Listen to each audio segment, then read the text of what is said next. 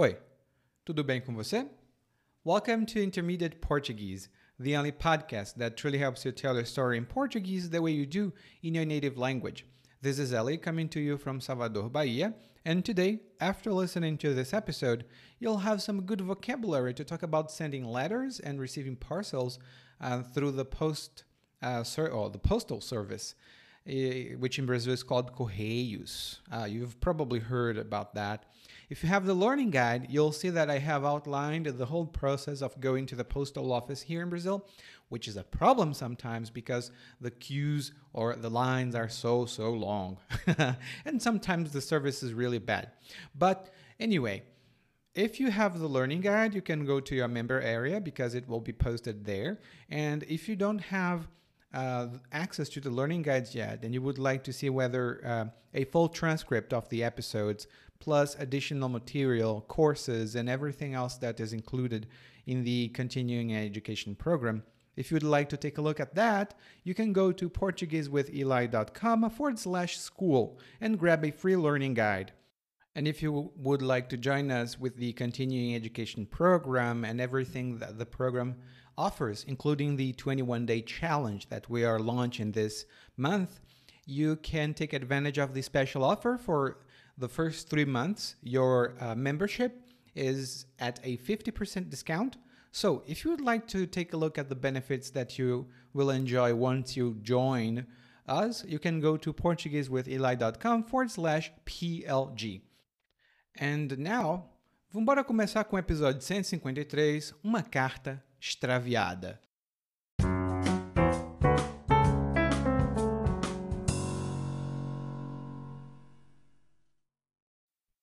Não sou muito de me corresponder com ninguém.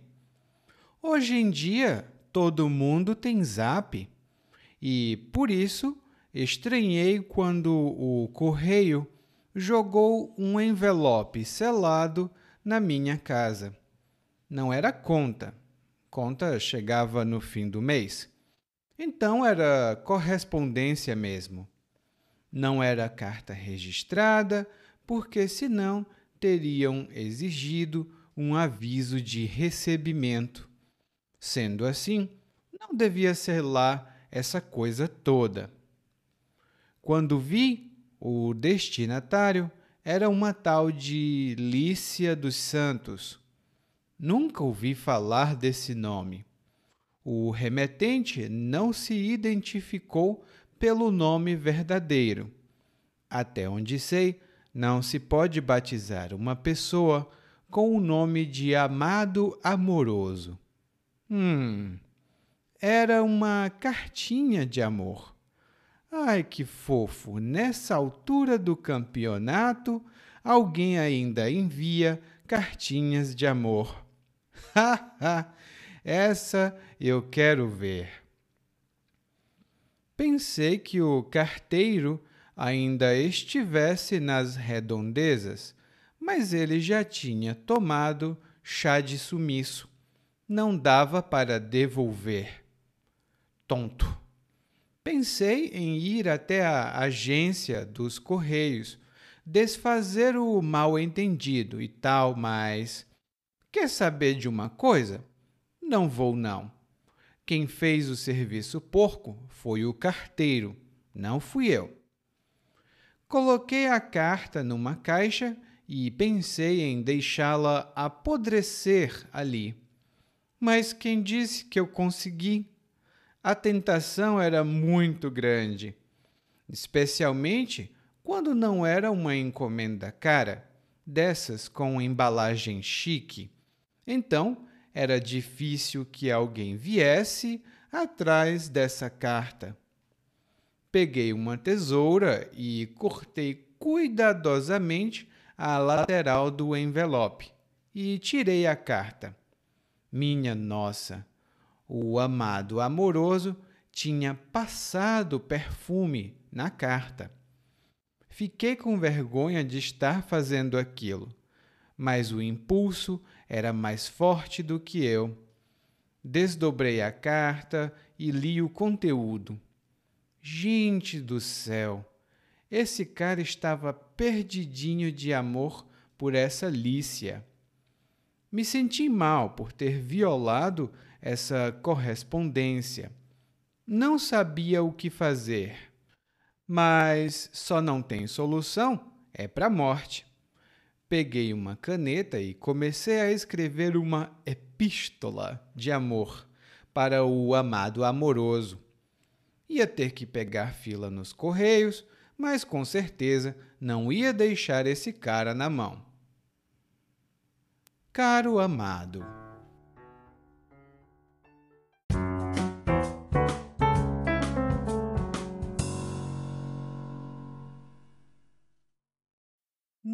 nosso episódio de hoje, o narrador fala sobre uma carta que ele recebeu. E ele começa dizendo que não é muito de se corresponder com outras pessoas. Quando você se corresponde com uma pessoa, isso significa que você estabelece comunicação com essa pessoa. Normalmente por um meio escrito ou eletrônico, por exemplo, por cartas, por e-mail. Por exemplo, quando era adolescente, me correspondi com um homem na Alemanha para poder aprender alemão. Nós éramos amigos de correspondência. Nós éramos amigos de correspondência nós nos correspondíamos por carta. Inclusive, antigamente, existia esse tipo de coisa, amigos por correspondência ou amigos de correspondência, quando pessoas de países diferentes se correspondiam por cartas. Era muito interessante. Hoje em dia já não existe com a mesma popularidade. Por quê? Porque, de acordo com o narrador, todo mundo tem Zap. e Zap é a maneira como os brasileiros chamam o aplicativo de comunicação WhatsApp. É o Zap ou o Zap Zap. Muitas pessoas aqui preferem se comunicar pelo WhatsApp a falar diretamente com uma pessoa. E o narrador diz que estranhou quando o correio jogou um envelope selado na casa dele. Aqui temos quatro boas palavras. A primeira da lista é estranhar. E quando você estranha alguma coisa, isso significa que você acha algo estranho, algo esquisito. Por exemplo, eu estranhei que a porta estivesse aberta. Eu tenho certeza de que eu tinha fechado a porta antes de sair. Eu tenho certeza de que eu tinha fechado a porta antes de sair, então estranhei quando eu a encontrei aberta.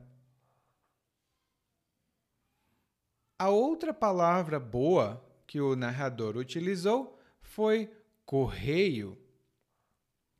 E lá no guia de aprendizagem, você vai ver vários significados para correio, mas no Brasil, o correio pode ser a pessoa que faz a entrega das cartas. Essa pessoa vai de casa em casa e diz: correio. Geralmente, essa pessoa tem outro nome, esse entregador, né? Mas a gente chama geralmente a pessoa do correio, o homem do correio, a mulher do correio. Bom, e o homem do correio, né, o correio, jogou um envelope, um envelope, e o envelope é uma embalagem que serve para guardar documentos ou para enviar cartas. Eu mesmo gosto de guardar papéis em envelopes. Isso me ajuda a me organizar. E o narrador disse que o envelope estava selado. Selado tem outros significados que estão lá no guia de aprendizagem, mas aqui significa que o envelope tinha um selo.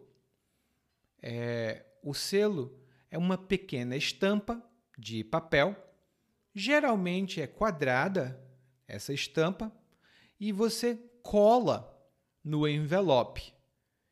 Isso significa que você pode enviar a carta porque você pagou a taxa de envio. Então, normalmente você precisa comprar selos para colocar no envelope.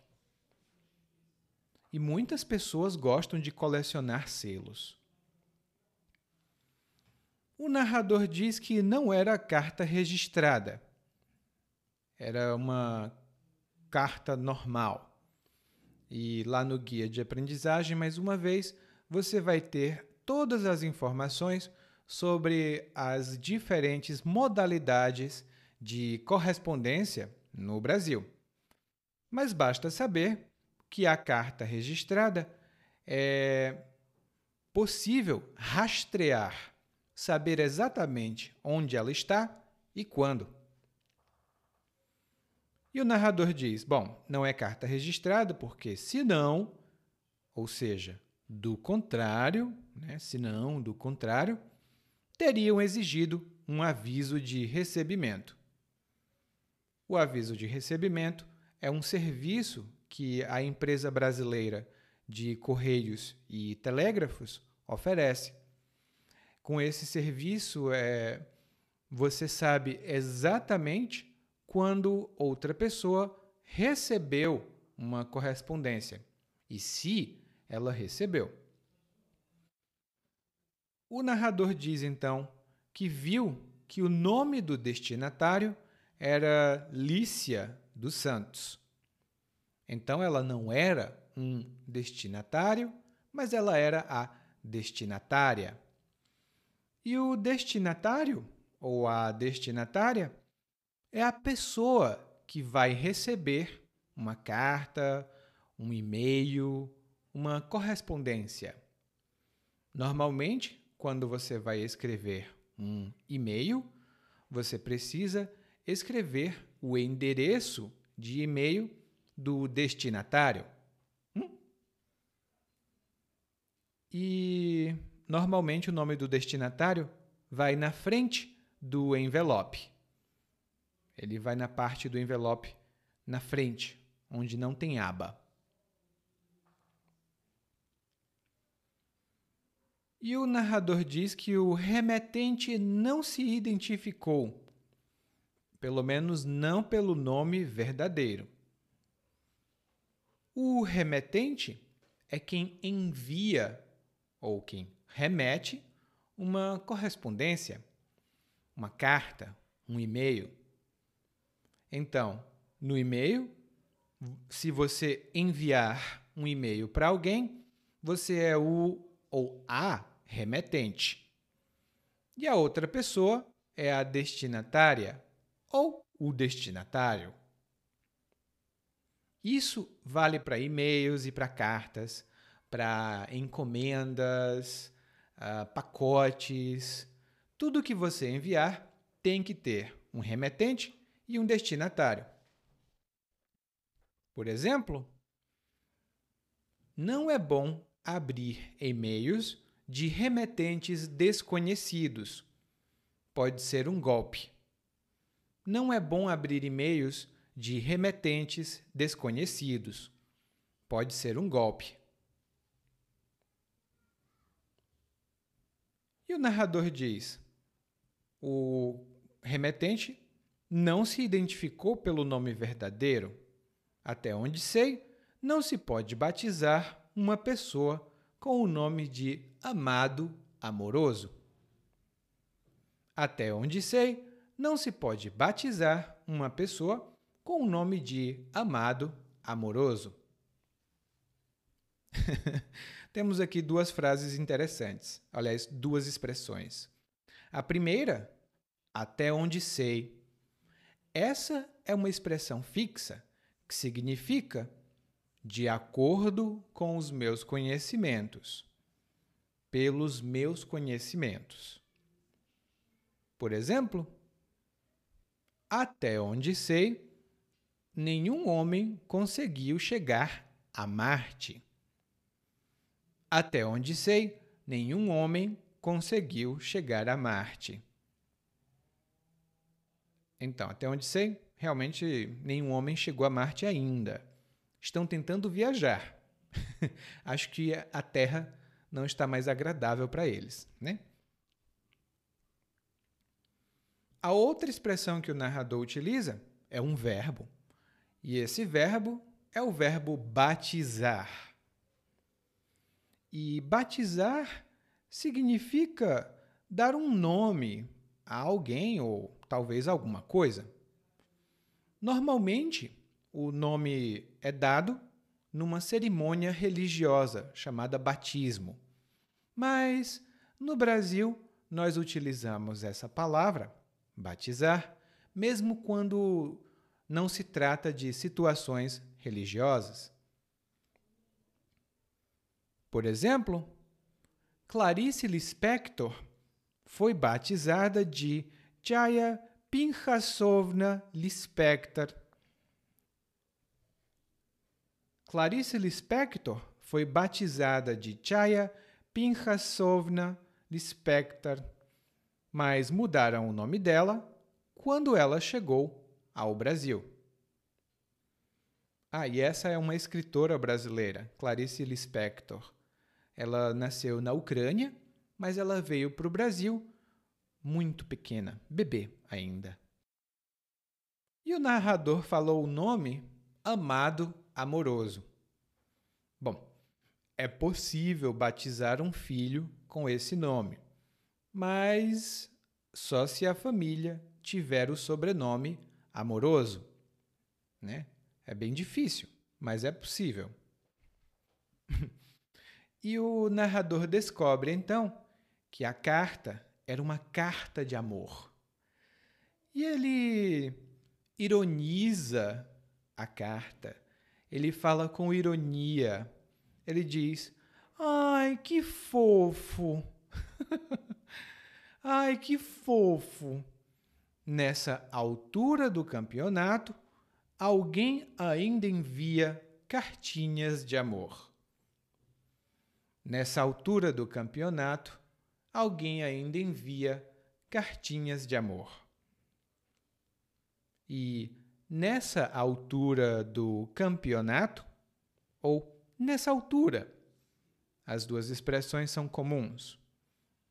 Nessa altura do campeonato significa neste momento agora é uma expressão mais informal e enfática. Por exemplo, você recebeu o presente na semana passada. Você teve sete dias para experimentar. E só nessa altura do campeonato você me diz que não gostou. Ah, eu não vou trocar. Você só me avisa que não gostou nessa altura do campeonato? Ah, eu não vou trocar. Nesse caso, no exemplo, a pessoa acha que é tarde demais. Então, ah, nessa altura do campeonato? E o narrador diz: Ha, essa eu quero ver. Essa eu quero ver. Essa é uma frase fixa. A gente diz, ah, essa eu quero ver. E normalmente a gente diz isso quando a gente uh, reage a alguma coisa que a gente não acha ser verdade. A gente duvida dessa coisa ou nós estamos falando com é, ironia, em um tom de ironia, de desafio. E aqui eu vou dar um exemplo para você. O marido diz para a esposa: Olha, eu vou para o futebol com os meus amigos e eu não quero ouvir reclamações. Eu vou para o futebol com os meus amigos e não quero ouvir reclamações. E a esposa diz: Ah, essa eu quero ver. A casa está toda suja, você vai me deixar sozinha para limpar tudo isso? Essa eu quero ver. Lá no guia de aprendizagem você vai ver mais alguns exemplos do uso dessa expressão. É uma frase muito típica na conversação dos brasileiros. E o narrador continua dizendo que ele pensava que o carteiro estivesse nas redondezas. Ele pensava que o carteiro estivesse nas redondezas. E o carteiro é a pessoa que entrega as cartas. É o mesmo que o correio. E o homem do correio, o carteiro. A mulher da, do correio, a carteira. Esses termos são usados igualmente. O correio, o carteiro. Hum? E, inclusive, eu tenho alguns amigos que são carteiros. Eles trabalham entregando cartas para a empresa brasileira de Correios e Telégrafos, que é uma empresa é, controlada pelo governo, por enquanto, né, que o governo está maluco querendo vender essa empresa. Eu acho que não vai vender, não. O outro termo que o narrador utiliza é redondezas. Essa palavra é sempre utilizada no plural com o sentido de localidade próxima. As os locais próximos é, de onde você está. Por exemplo, ah, eu estou com tanta fome. Será que tem um restaurante aqui nas redondezas? Será que tem um restaurante aqui nas redondezas? Estou com muita fome. E é a mesma coisa que dizer: será que tem um restaurante aqui perto? Será que tem um restaurante aqui perto? Será que tem um restaurante aqui nas redondezas? É uma palavra muito comum também. Ela não é usada no singular, nesse sentido. Lá no guia de aprendizagem, você vai ver uma pequena nota sobre ela no glossário. Hum? O carteiro não estava mais lá. De acordo com o narrador, o carteiro tinha tomado chá de sumiço. o carteiro tomou chá de sumiço. E quando alguém ou alguma coisa toma chá de sumiço, isso significa que essa pessoa ou essa coisa, plim, desapareceu. Como mágica. Ela sumiu. Ela tomou chá de sumiço. Por exemplo, depois que o Daniel causou toda aquela confusão, ele tomou chá de sumiço. Ninguém vê mais ele desde a semana passada. Depois da confusão que ele causou, ele plim, desapareceu. Ele tomou chá de sumiço. E essa é uma expressão muito informal. Se você diz que alguém tomou chá de sumiço, essa pessoa desapareceu e você não pensa que aconteceu uma coisa ruim. Normalmente, uma pessoa só não aparece mais, ela toma chá de sumiço. Muitos dos meus amigos tomaram chá de sumiço. Eles desapareceram e não dão mais notícias. Eles não dizem: Oi, Ellie, eu estou aqui. Não, eles não dão mais notícias. E o narrador queria encontrar o carteiro para devolver a carta, mas não conseguiu. E ele chamou o carteiro de tonto. Tonto é uma palavra mais leve, é um insulto mais leve, que significa idiota, burro, uma pessoa sem inteligência. É uma pessoa tonta. Tonto tem outros significados. Consulte o guia de aprendizagem para ver um pouco mais de informações sobre ele. Bom, e o narrador até pensou em ir até a agência dos Correios para desfazer o mal-entendido. Ele pensou em ir até a agência dos Correios para desfazer o mal-entendido. E a agência geralmente é uma empresa, é uma é o prédio onde uma empresa funciona, e essa empresa presta serviços. Pode ser uma agência de um banco, por exemplo, ou pode ser a agência dos Correios, onde você pode enviar cartas. Falando nisso, aqui no Brasil, normalmente a gente procura a agência dos Correios mais próxima para poder enviar uma carta. Ou a gente procura a agência do banco para resolver problemas com a nossa conta. Eu odeio. Eu odeio ir para a agência do banco, porque geralmente tem filas muito longas. Você espera muitas horas. E quando o narrador falou que queria desfazer o mal-entendido, ele quis dizer que ele gostaria de esclarecer, de elucidar. Ui, que palavra chique! ele gostaria de elucidar ou esclarecer o engano. O mal-entendido também pode ser o engano. E que engano foi esse? O carteiro entregou a carta na casa errada. Então foi um mal entendido. O carteiro se confundiu. E aí o narrador, aparentemente, muda de ideia, porque ele diz: Quer saber de uma coisa? Quer saber de uma coisa?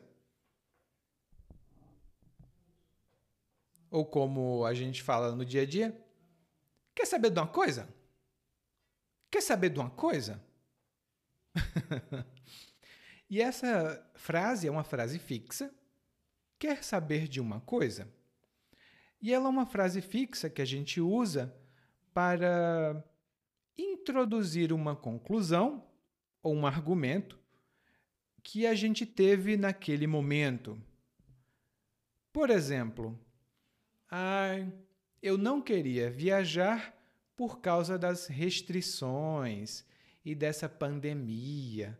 Mas quer saber de uma coisa? Eu vou viajar sim. Eu tenho dinheiro, eu vou viajar. Quer saber de uma coisa? Eu vou viajar sim. Ou seja, eu agora tenho uma conclusão diferente, né? E o narrador diz: Quer saber de uma coisa?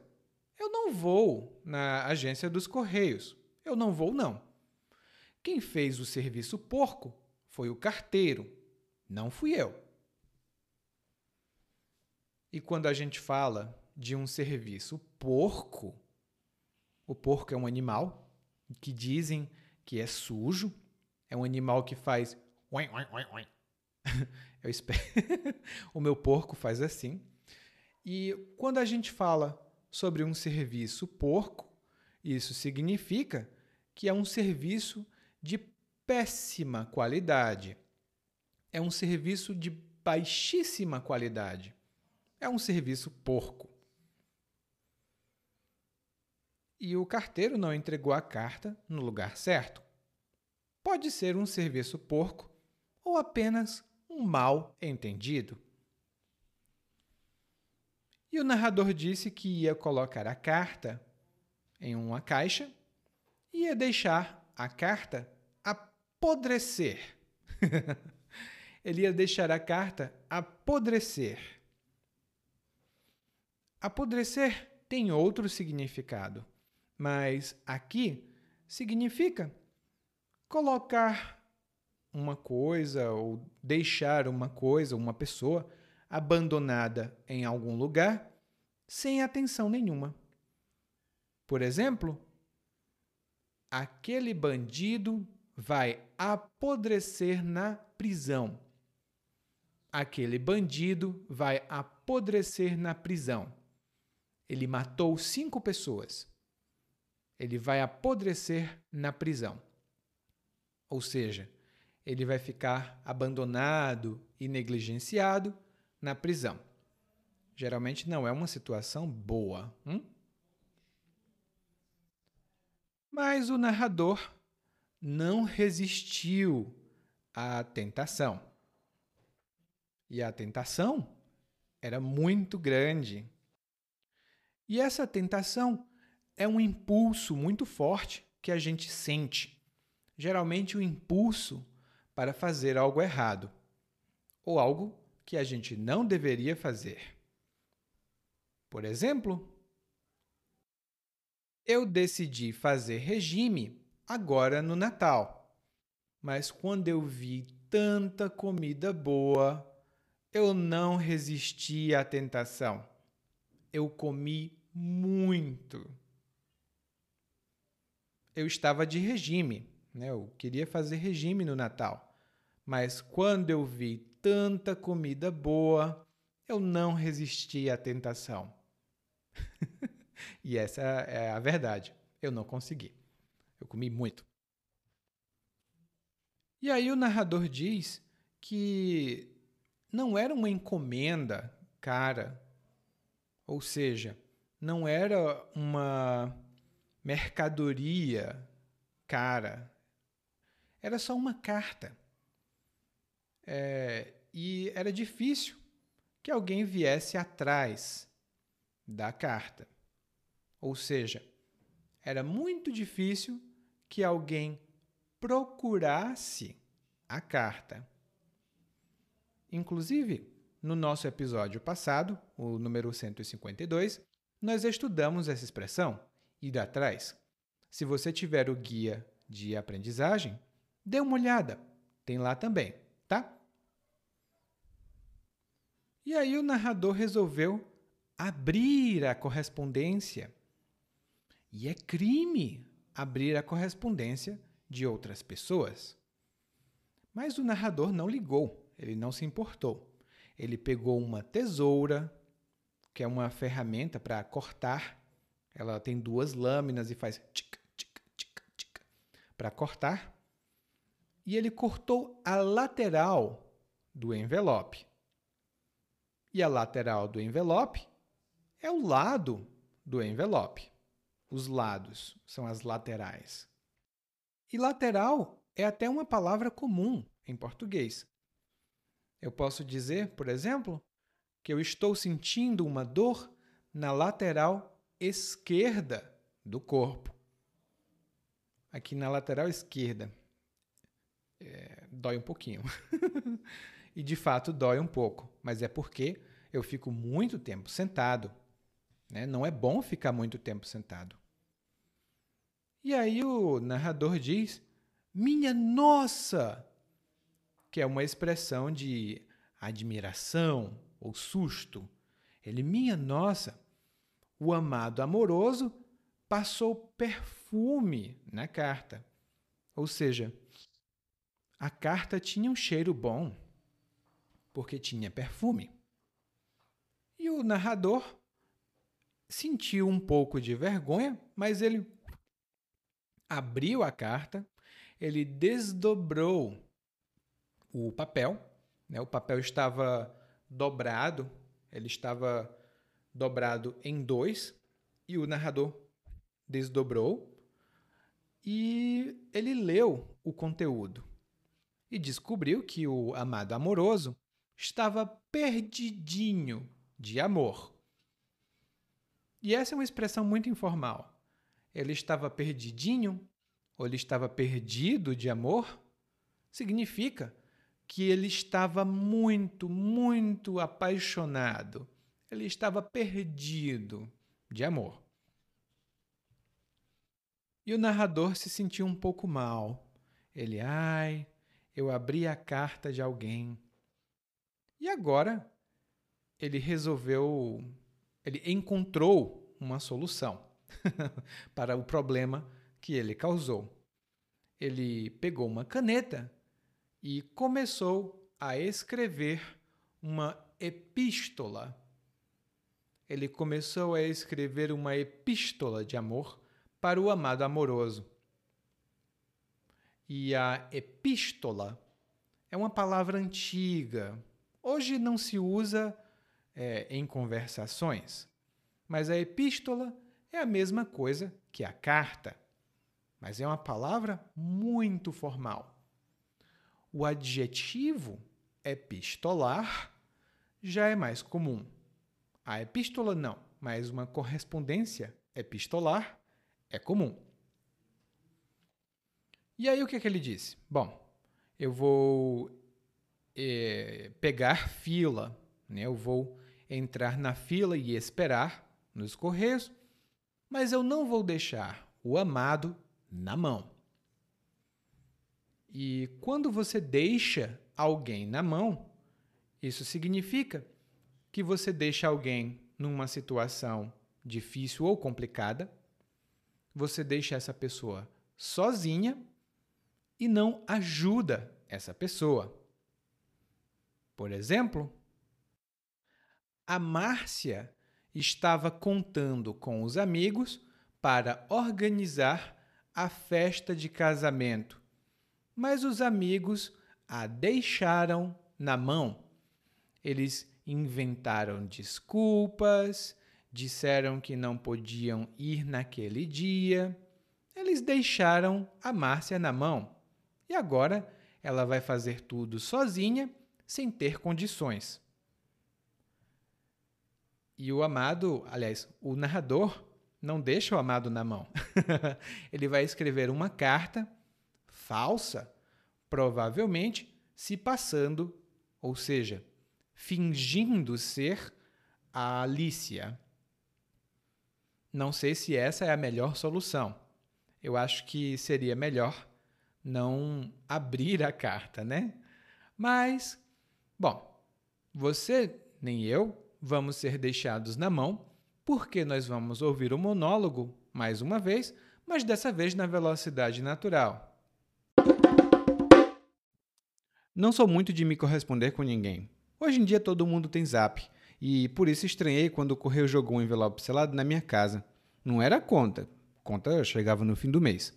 Então era correspondência mesmo. Não era carta registrada, porque senão teriam exigido um aviso de recebimento. Sendo assim, não devia ser lá essa coisa toda. Quando vi o destinatário era uma tal de Lícia dos Santos. Nunca ouvi falar desse nome. O remetente não se identificou pelo nome verdadeiro. Até onde sei, não se pode batizar uma pessoa com o nome de amado amoroso. Hum, era uma cartinha de amor. Ai, que fofo. Nessa altura do campeonato, alguém ainda envia cartinhas de amor. Essa eu quero ver. Pensei que o carteiro ainda tivesse nas redondezas, mas ele já tinha tomado chá de sumiço. Não dava para devolver. Tonto.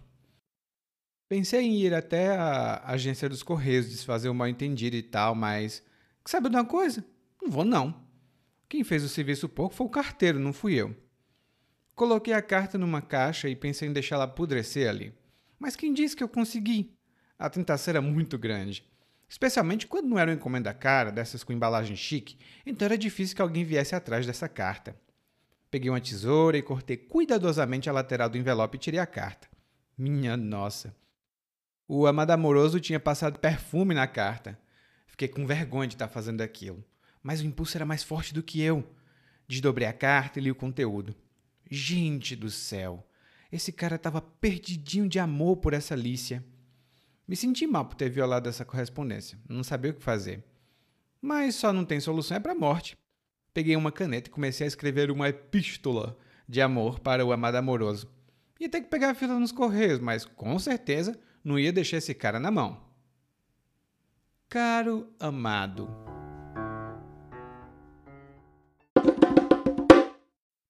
Oi, tudo bem?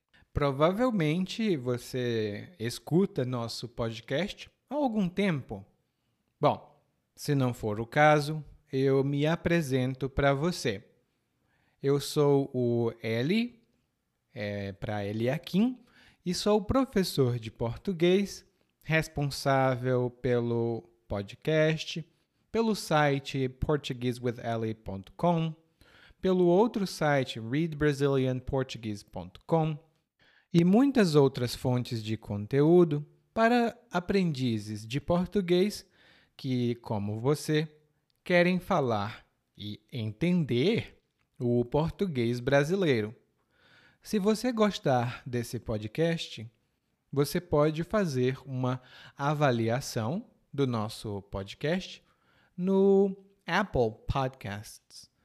Você pode fazer a sua avaliação e isso ajuda muito. Obrigado.